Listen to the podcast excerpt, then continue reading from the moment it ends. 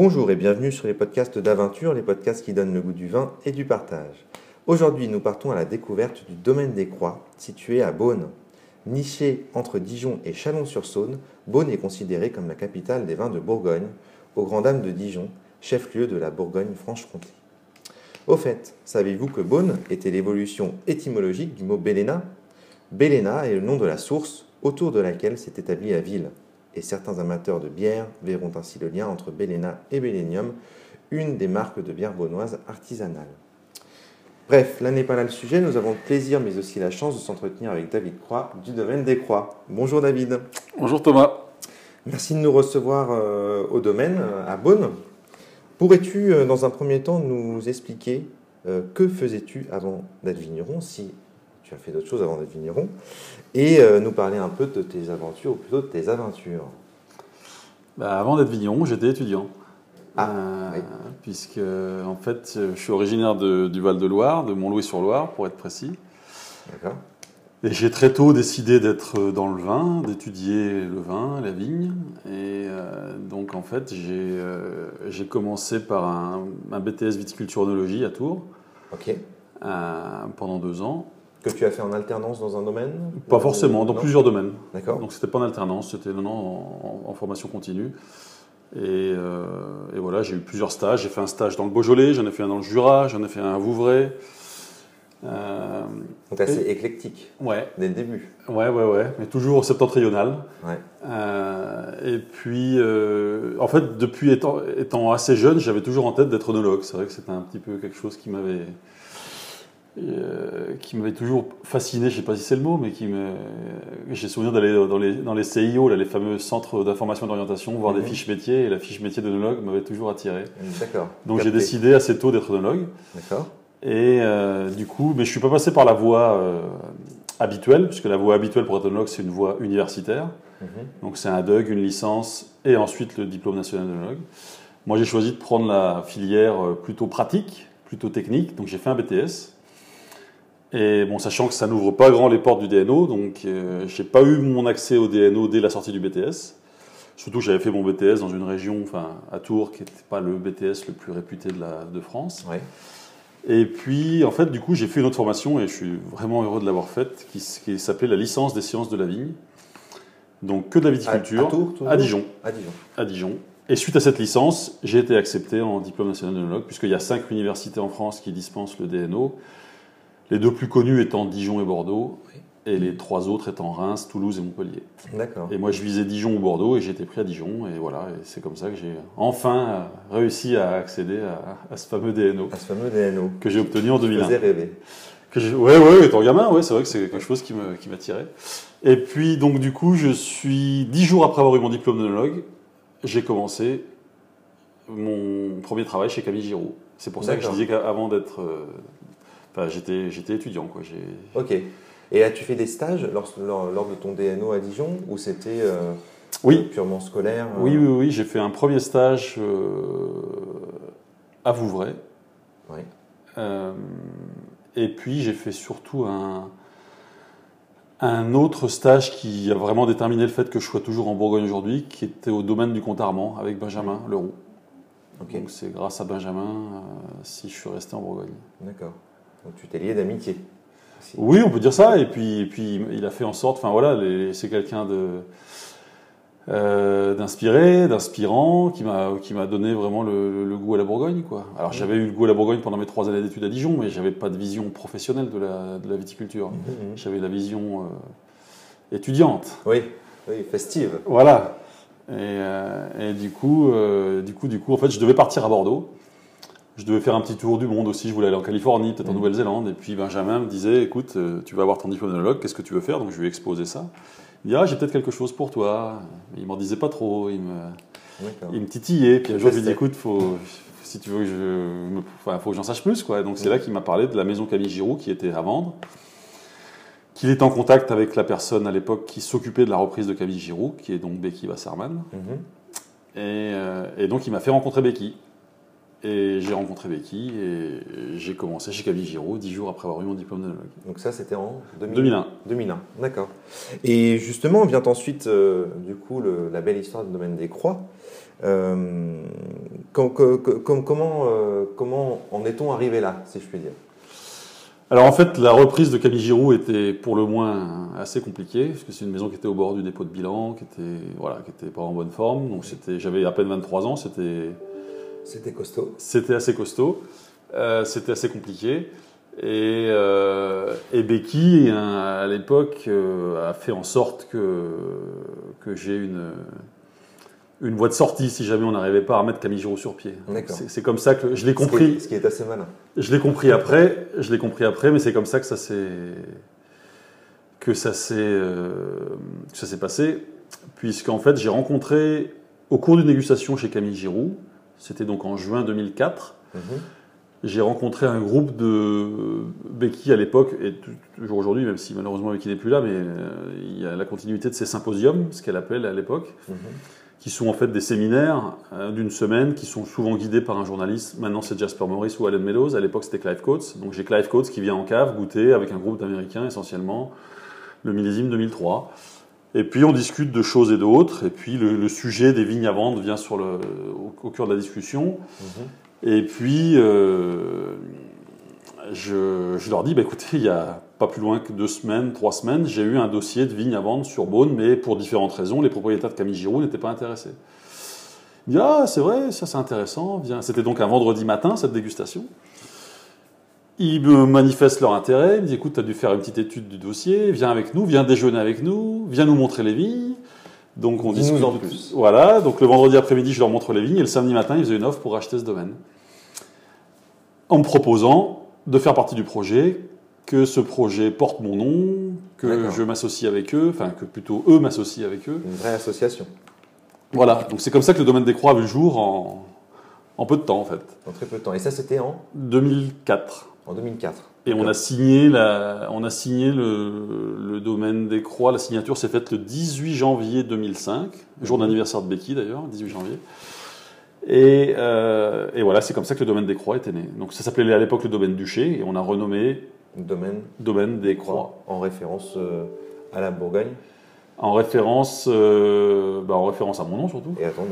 Ouais, Ils voulaient, mes associés souhaitaient que ça s'appelle le domaine David Croix, mais je trouvais que c'était un petit peu. D'accord. Enfin, j'étais pas prêt pour ça, du moins. Mhm. Donc le, le D, euh, le D, le D, c'était la notion de pluralité, le fait que j'étais pas tout seul dans ce projet, parce que moi tout seul, j'avais pas les moyens. De, Mhm. Donc voilà. Et puis D, c'est mon initial aussi. Donc euh, voilà, domaine des croix. Malin, bien trouvé. Alors justement, le domaine des croix, euh, dis-nous-en un peu plus. Quelle est la superficie du domaine et quelle crue travailles-tu euh, avec l'équipe? Alors on a commencé à l'époque en 2005, donc avec 5 hectares, qui incluait des bonnes villages, 5 bonnes premiers crus, un Savigny les bonnes premiers crus et du Corton Charlemagne. Ça, c'est la base de départ du domaine. Mhm. En 2009, on rajoute euh, un peu plus d'un hectare de Corton, donc Alos Corton Village et deux Cortons Grand Cru en rouge. D'accord. En 2016, on rajoute un fermage sur des. Enfin, un métayage pour être précis, sur des bonnes premiers crus vilain, ce qui nous fait donc six bonnes premiers crus différents aujourd'hui. Et en 2020, on a rajouté quasiment, enfin pas quasiment, on a rajouté un hectare de Saint-Romain en Combe-Bazin, D'accord. En blanc. en blanc. Euh, bah, euh, dans la continuité de ça, euh, du domaine, euh, quel choix as-tu fait en termes de, de pratiques culturelles? On parle d'engrais verts, on parle Alors- d'enherbement. Alors déjà, si on parle de mode de culture, dès le début, même quand je suis arrivé chez Camille Giroux, qui à l'époque n'avait qu'un hectare de vigne, Mhm. je suis allé vers de la viticulture biologique. Et puis, je me suis fait un petit peu mon expérience, j'ai avancé dans cette voie-là. Et puis, dès que j'ai repris le domaine en 2005, on a tout de suite arrêté les désherbants. On est passé en labour, euh, labour euh, uniquement, pas de désherbants. Car les vignes étaient euh, désherbées Il y avait, la base était saine. C'était un, un labour traditionnel, butage en hiver, des butages au printemps, griffage et un petit peu de défanant. euh, Donc pas de prélevé, pas de désherbant de prélevé, pas de. C'était, c'était, on va dire, assez soft. C'était moins soft au niveau phytosanitaire, puisqu'il y avait des insecticides, il y avait des antipourritures. avait- Donc on, a, on a arrêté tout ça. On est resté sur un programme de lutte raisonnée, tout en arrêtant les désherbants. Et puis à partir de 2008, on a fait un programme bio, produit de contact, mais nous ne sommes pas certifiés en bio, donc nous ne sommes pas en bio pour euh, Oui. éviter tout, Pour que ce soit clair. que les choses soient bien claires. Voilà. Mhm. Moi, je, je respecte les gens qui sont certifiés. Nous ne sommes pas certifiés, donc nous ne sommes pas en bio. D'accord. Euh, Donc, donc ça, ça te tenait à cœur euh, bon, Oui, même, si, même s'il y a encore quelques petites impasses qui font qu'on n'est pas certifié aujourd'hui. Donc, Oui. je cite souvent le cas du, du désherbe en bio qui s'appelle le Beluca, qui est fait à base de colza et qui n'est pas homologué en bio pour des pures raisons de lobbying. Oui. Donc, si j'étais certifié bio, je ne pourrais pas m'en servir et ça me dérange, puisque c'est quelque chose dont on se sert euh, de temps à autre. Le problème du cuivre, du, enfin, c'est pas tant le problème du cuivre, c'est le problème des passages répétés sur des printemps humides avec une forte pression mildiou. Mm. Enfin, ça, ça va peut-être paraître prétentieux, mais l'idée c'est d'être essayé, je dis bien, essayer d'être écologique avant d'être biologique. Donc, euh, sur un printemps humide comme par exemple en 2021, euh, on a positionné un traitement qui n'était pas bio. euh, parce que j'estimais que c'était quelque part euh, Plus écologique. Ouais. Alors après, le débat est ouvert et je suis sûr que ça susciterait plein de Ouais. réactions avec des collègues certifiés bio qui. Mais voilà, moi, je, en fait, je suis pas encore à l'aise avec ça. Ouais. Donc, je, je dis pas que j'ai tranché, j'ai réfléchi, quelles sont les meilleures solutions, mais voilà, je, je rentre pas dans un mode de certification qui m'empêche de. Sachant que depuis 2008, on a fait euh, l'équivalent de 4 traitements euh, non bio, quoi, Non bio, oui. en, Non certifié. en, en 12 ans, quoi. Euh, euh, Qu'est-ce que je raconte En 14 ans? En 14 ans. Enfin, 13 ans, puisque la saison 2022 n'a pas commencé. Oui. Mais bref. Touche du bois. Voilà, donc voilà, la démarche, elle est clairement. euh, je suis, on fait des essais de biodynamie aussi. Mhm. Donc en fait, ça, ça peut paraître un peu farfelu parce qu'on part un petit peu dans tous les sens. On n'est pas en bio complètement, mais on fait des essais de biodynamie. Oui, mais l'un n'empêche des- pas l'autre. Voilà, et puis on, la se- on, fait notre, on se fait notre expérience. Et puis. euh, Vous faites aussi euh, pas mal de- d'engrais verts, de Ouais. tressage. Ouais, ouais, ouais, tout à fait. Des expériences, encore une Ouais, fois. ouais, mais... tout à fait. Donc là, l'expérience du tressage, elle est concluante. Mhm. Clairement, ça fait depuis 2015 qu'on en fait. D'accord. Donc ça commence à avoir un peu de recul. On fait des vinifications séparées, vignes tressées, vignes non tressées. Et tu vois en termes, euh, euh, par rapport aux vignes, que les vignes tressées se portent euh, souvent mieux ou c'est surtout dans le raisin que tu vois une différence? Pour moi, la, la différence, elle est purement gustative. Ok. Je me suis amusé à faire des poids, de- parce que l'idée, c'est de se dire que normalement, il y a des grappes plus petites, euh, il y a moins d'entassement, il y a moins de pourriture. Enfin, il y a, il y a tout un- toute une théorie par rapport au fait de tresser et de ne pas rogner. Ouais. Moi, dans les quelques mesures que j'ai faites, que ce soit analytique sur le mou, que ce soit des poids de raisin, que ce soit des mesures d'état sanitaire, j'ai pas vu de différence entre les vignes tressées et non tressées. Par contre, gustativement, je vois une grosse différence. Et tu, ta préférence va vers quelle ma préférence va vers les vignes non rognées. D'accord. Donc il y a, il y a pour moi une allonge, un toucher de bouche. Alors, je parle surtout des vins rouges. J'ai pas fait l'expérience de nos blancs puisqu'on fait pas beaucoup de blancs. On fait les Charlemagne et les Saint-Romain, Ouais. sachant que Saint-Romain on l'arrache. Donc on a voilà. Mais sur les vins rouges, pour moi, sur la qualité de tanin, sur l'allonge, sur le toucher de bouche, sur la texture, c'est plus intéressant en vigne tressée qu'en vigne ouais, c'est ta préférence. Euh, je- justement, par rapport, euh, par rapport au vin euh, de la cave en particulier, euh, quels a été tes choix en termes de vinification, de style, ou plutôt quelle, est, quelle ligne donnes-tu au vin que tu produis? Je crois que l'idée, c'est on a, on a tous un style quelque part, qu'on le veuille ou non. Oui. L'idée, c'est que le style soit aussi peu entendable, je ne sais pas si ça se dit, que possible. C'est-à-dire que l'idée, c'est que dans tous les choix que l'on fasse, que l'on fait pardon, au jour le jour, c'est que le style soit le plus modéré possible et, que so- et soit juste au service d'une origine de raisin et d'un millésime. C'est vraiment ça la- la- la- l'approche. Donc, euh, voilà, la, la- la- la volonté, c'est d'être mesuré et d'être raisonnable dans tout- tous les choix qu'on fait pour que ça ne vienne pas masquer une origine, un terroir, euh, un Euh, millésime. Raison aussi pour laquelle tu, n'es pas, euh, tu ne fais pas de la vendange entière tout le temps sur chaque cuvée et à chaque millésime. Non, non, effectivement. Alors avant, j'aimais pas la vendange entière. Ok. C'est-à-dire que mon argument il y a 10 ans, c'était de dire que un vin qui fait beaucoup de vendange entière, je trouvais que c'est ce qu'on retrouvait en premier à l'aveugle. Avant de mettre le nez dans un verre et de dire ah ça serait un bon premier cru Bressande ou ça serait un bon premier cru Grève, Mm. on dit ah bah ça c'est fait avec de la vendange la entière. Donc, vendange entière. ça indiquait une technique de vinification et c'est toujours ce qui me dérangeait avec la vendange entière. Oui. Sachant que la vendange entière n'a jamais empêché le terroir de s'exprimer, c'est pas ce que je suis en train de dire, mais je dis juste que ça, ça donnait un, ça mettait un masque un petit peu, ça donnait un- une note aromatique qui signait une technique avant de signer un terroir. Mm. Et du coup, c'est ça qui m'a toujours un petit peu euh, fait être prudent. Et puis après, comme tout le monde, on évolue, on, On réfléchit. on fait ses choix, on fait ses essais. Ouais. Et puis, je reconnais qu'aujourd'hui, j'en utilise de plus en plus. Et puis ça apporte quelque chose d'assez d'assez magique. C'est-à-dire qu'on peut faire les plus grands la vendange entière comme on peut faire les pires. Mm. Tout dépend de comment on l'amène, tout dépend de comment on la gère. Il y, a, il y a plein de façons de faire de la vendange entière. Alors c'est vrai que c'est devenu un sujet à la mode, surtout depuis 2009. C'est revenu à la mode depuis 2009, la vendange entière.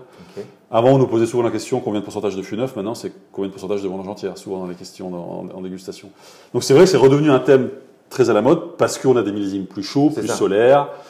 Et c'est vrai que souvent, une des vertus de la vendange entière, c'est de dire on ramène de la fraîcheur. Donc on vient équilibrer un côté solaire du millésime Mhm. avec un côté frais, végétal, noble de la vendange entière. Enfin, noble, on va essayer de l'avoir, ce côté noble. Mhm. Euh, côté frais, euh, côté rose, côté, enfin voilà, cette, cette fraîcheur végétale de la vendange entière. quoi. Encore faut-il maîtriser les, les différents aspects de la vinification. Et le, et le B.A.B.A., je pense que c'était d'avoir la maîtrise de la vigne. Donc, moi, ma première expérience, c'est Camille Giroux, c'est du négoce, c'est de l'achat de raisins. C'est aussi pour ça que j'étais pas fan de vendange entière, parce que je maîtrisais pas ma viticulture. J'ai acheté des raisins. Mhm. Aujourd'hui, le domaine des croix, on maîtrise notre viticulture. Et puis, bah, ça fait quand même maintenant depuis 2005, donc je pense qu'on est arrivé, je dis pas qu'il y a toujours des choses à améliorer, mais on, on est arrivé quand même à, À un équilibre, à un équilibre de vigne, de végétal, de, qui fait que on- je me sens à l'aise d'en utiliser plus. Mhm. Et puis, puis j'ai appris aussi, puis mon goût a changé. Et puis, Et puis tu as appris à distinguer tes différents terroirs et Ouais. voir lequel réagissait le donc mieux. il y a certains terroirs comme les Bressans où j'en mets jamais quasiment. Enfin, j'ai dû Ok. en mettre un peu en 2019, Mhm.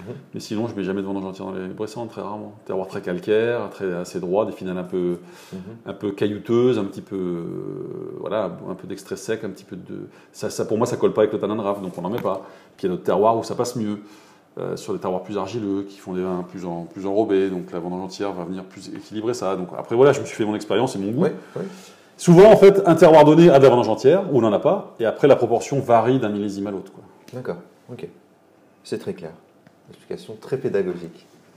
Euh, parlons un peu de la Bourgogne. Euh, bon, on sait que les- le, le prix des vignes, mais aussi du vin euh, en Bourgogne explose un peu, voire beaucoup. Euh, que que penses-tu de ça et as-tu quelques explications à avancer à, à nos auditeurs?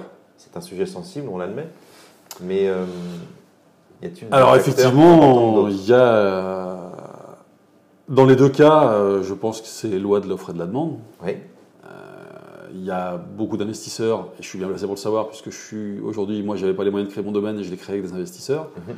Alors même si on l'a créé dans des appellations assez modestes, Beaune et Corton, dont le prix du foncier reste assez raisonnable par rapport à d'autres appellations bourguignonnes, voilà, je suis quand même bien placé pour savoir que voilà, des investisseurs, il y en a de présents en Bourgogne et, et la Bourgogne fascine. Mhm.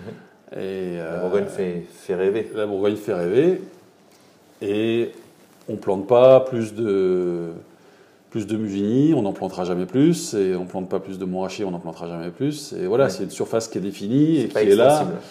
Et quand il y a une parcelle à vendre, bah oui, ça suscite beaucoup de convoitises et effectivement les prix flambent. Et sur les vins, euh, il y a le même phénomène. Euh, même si moi je dis, enfin, j'ai essayé d'être euh, d'être raisonnable de ce point de vue-là.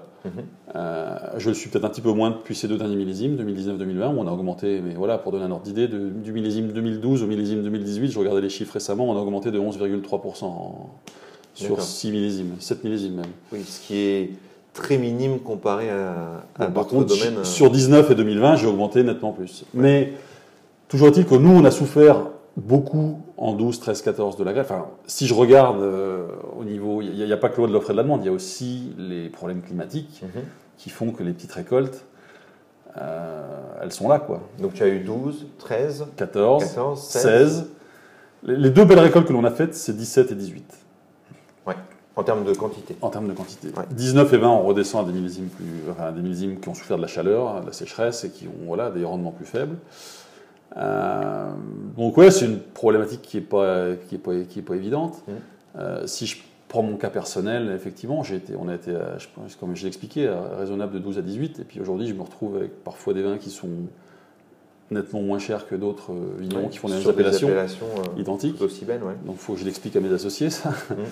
Mais voilà, enfin, c'est pas une fin en soi d'augmenter les prix tous les ans, mais je dis juste qu'il y, a il y a une problématique qui, qui est loi de l'offre et de la demande et les, et les- et les petites récoltes qui, dans les deux cas, c'est lié. Quoi. Ouais, tout à fait. Et, et des frais de fonctionnement. Et je, je précise aussi qu'on a à 10 000 pieds hectares. Alors ça justifie pas la frénésie de, certains, de certaines augmentations, hein, Mhm. mais je dis juste qu'il faut aussi prendre en considération un minimum le fait qu'à 10 000 pieds hectares, C'est du matériel spécifique.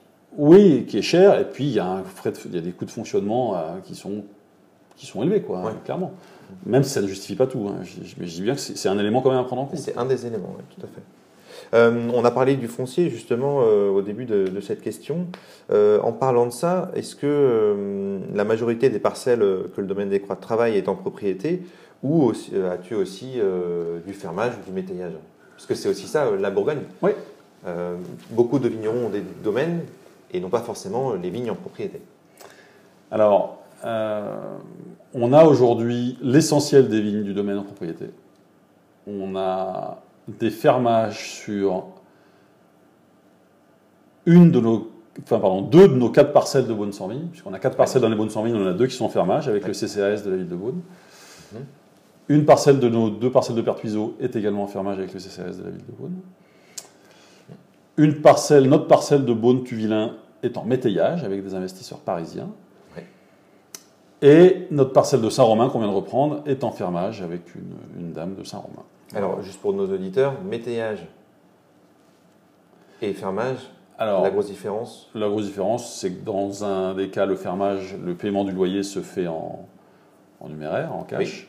Et dans le métayage, c'est une partie de la récolte, donc sous forme de raisin, de vin ou de bouteille, Mhm. qui est redonnée au propriétaire. D'accord, ok. Donc euh, c'est ça la différence entre fermage et métayage. Euh, en, en termes de millésime, euh, pourrais-tu, puisque là on a reçu justement la deuxième salve chez Aventure des 2019, très grand millésime en tout cas pour moi, pourrais-tu brièvement nous exposer un peu ce millésime? Est-ce qu'il a fait chaud? Est-ce que la vigne a souffert ou pas? Alors, comme, Vinification. 18, comme 2018 et comme 2020, c'est un millésime de lumière, c'est un millésime de chaleur, c'est un millésime de soleil, c'est un millésime parfois de sécheresse. Il y a eu deux vagues de canicule euh, en- dans l'été 2019. Euh, mais donc voilà, donc ça reste, ça reste un millésime de, on va dire solaire pour résumer. Mais on a malgré tout fait des vins qui ont une dimension assez classique. Enfin, on a la maturité, mais on n'a on n'a pas le, on n'a pas le, le côté, euh, je ne vais pas dire récurrent, parce que c'est pas le mot, mais le côté euh, un petit peu intense et extrême du, du millésime très solaire, quoi. Oui. Et en fait, je dis, sou- enfin, je dis souvent, c'est vrai que le- en tant qu'être humain, le, le réchauffement climatique me fait peur.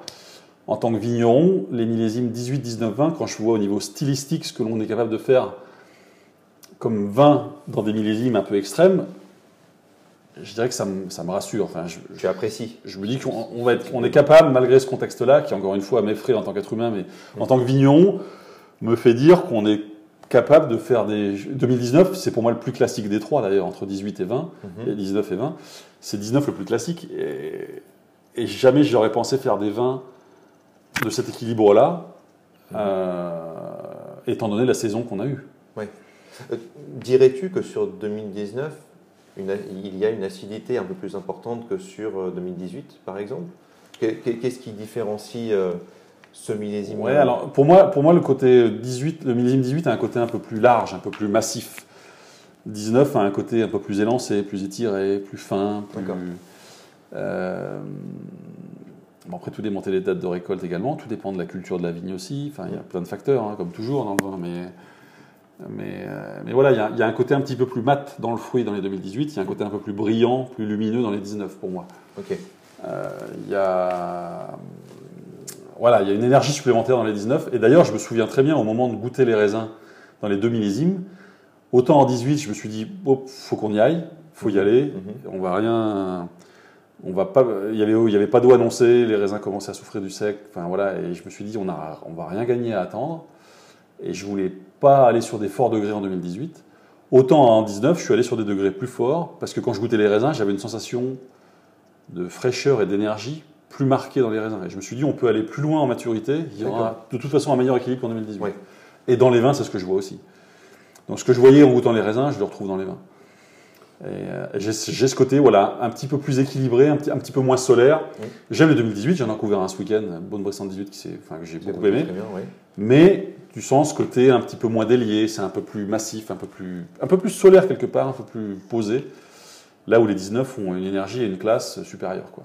En termes de durée d'élevage, euh, pour tes rouges, tu les pousses à, à combien de. Alors on n'a pas de Et recette de au domaine. J'aime souvent dire qu'on n'a pas de recette parce qu'on on, on- on essaie de se caler au plus proche de ce que demandent les vins. Euh, donc par exemple 2017, on a fait des élevages assez courts. Euh, on a mis des vins de 12-13 mois en bouteille, ce qui nous était quasiment jamais arrivé, mais parce qu'on avait quelques cuvées qui étaient prêtes à ce stade-là. Et puis 19, au contraire, on a poussé les derniers élevages, il y avait 22 mois d'élevage. quoi. Les dernières mises en bouteille, pardon, c'était après 22 mois d'élevage. Puisqu'on a fini en fin juillet, les, fin, fin juillet 2021 les mises en bouteille de, de, Des millésime 2019. Ok. Donc souvent, moi j'ai appris ça des millésimes solaires comme 2003-2009, et je dis pas que 2019 ressemble à 2009 ou 2003, je dis juste qu'ils rentrent pour moi dans la catégorie des millésimes solaires. Mhm. Et à chaque fois que je vois ce genre de millésime, j'ai en a priori de vouloir faire un, un élevage long. Ok. Parce que j'ai appris de 2003 et de 2009 que, surtout en 2003, j'ai souvenir que les gens disaient Oh là là, faut se dépêcher, là, euh, il y a tellement de fruits, il faut préserver la fraîcheur du fruit. Tout le monde disait ça. Mhm. Donc, mise en bouteille précoce. On préserve la fraîcheur du fruit, puisque c'est un millésime qui a peu d'acidité, donc on préserve la fraîcheur. Et, et- et les gens qui ont fait des élevages, je dirais, classiques, donc des 18 Donc, mois d'élevage, ouais. ont, ont fait des vins qui aujourd'hui sont toujours là, euh, toujours euh, pimpants et qui vont être, à mon avis, assez indestructibles. Mhm. Et ceux qui ont fait justement ces, ces mises précoces en disant on veut garder le fruit, c'est des vins qui pour moi ont tendance à plus confiturer, à plus fatiguer. Donc j'ai appris que sur les millésimes solaires, les élevages longs étaient assez bénéfiques. C'était important. ouais. Donc 20, les 2020, je m'attends à faire des élevages assez longs aussi. Oui, puisque c'est, on est dans la même lignée que 19. à peu près. C'est encore plus extrême que 19. Ouais, 2020, c'est un millésime qui me fascine parce que c'est un millésime qui est à la fois. Il y a un côté très liqueur de fruits, Mhm. très intense. Il y a beaucoup d'extraits secs, il y a beaucoup de densité dans les vins, et en même temps, il y a une, une tension et une fraîcheur et une énergie qui sont assez. Enfin, la, la combinaison des deux est assez incroyable en fait. Surtout quand on regarde la saison végétative, Mhm. on se demande comment on a pu faire des vins comme ça. quoi. Donc attention aux 2020 qui vont être de véritables pétards. C'est ça que tu es en train de nous dire. Oh, on verra, on verra. Merci David euh, pour ton temps et, pour ton temps et toutes ces explications. Euh, Pourrais-tu, euh, pour conclure, euh, aurais-tu un dernier message à faire passer à nos auditeurs, ceux qui sont à la recherche de vins vrais, vivants et surtout curieux? Et ben qu'ils fassent confiance à leur goût, parce que moi, on me demande souvent qu'est-ce que vous pensez, quand est-ce que je devrais boire ça, Est-ce que c'est bon? Je veux dire, on est tous. C'est pas parce que je suis un, entre guillemets un professionnel du vin que j'ai plus de compétences à déterminer euh, ce qui. Enfin voilà, on est tous capables de déterminer ce que l'on aime ou ce qu'on n'aime pas. Donc que chacun fasse confiance en ses goûts et il n'y aura pas de problème.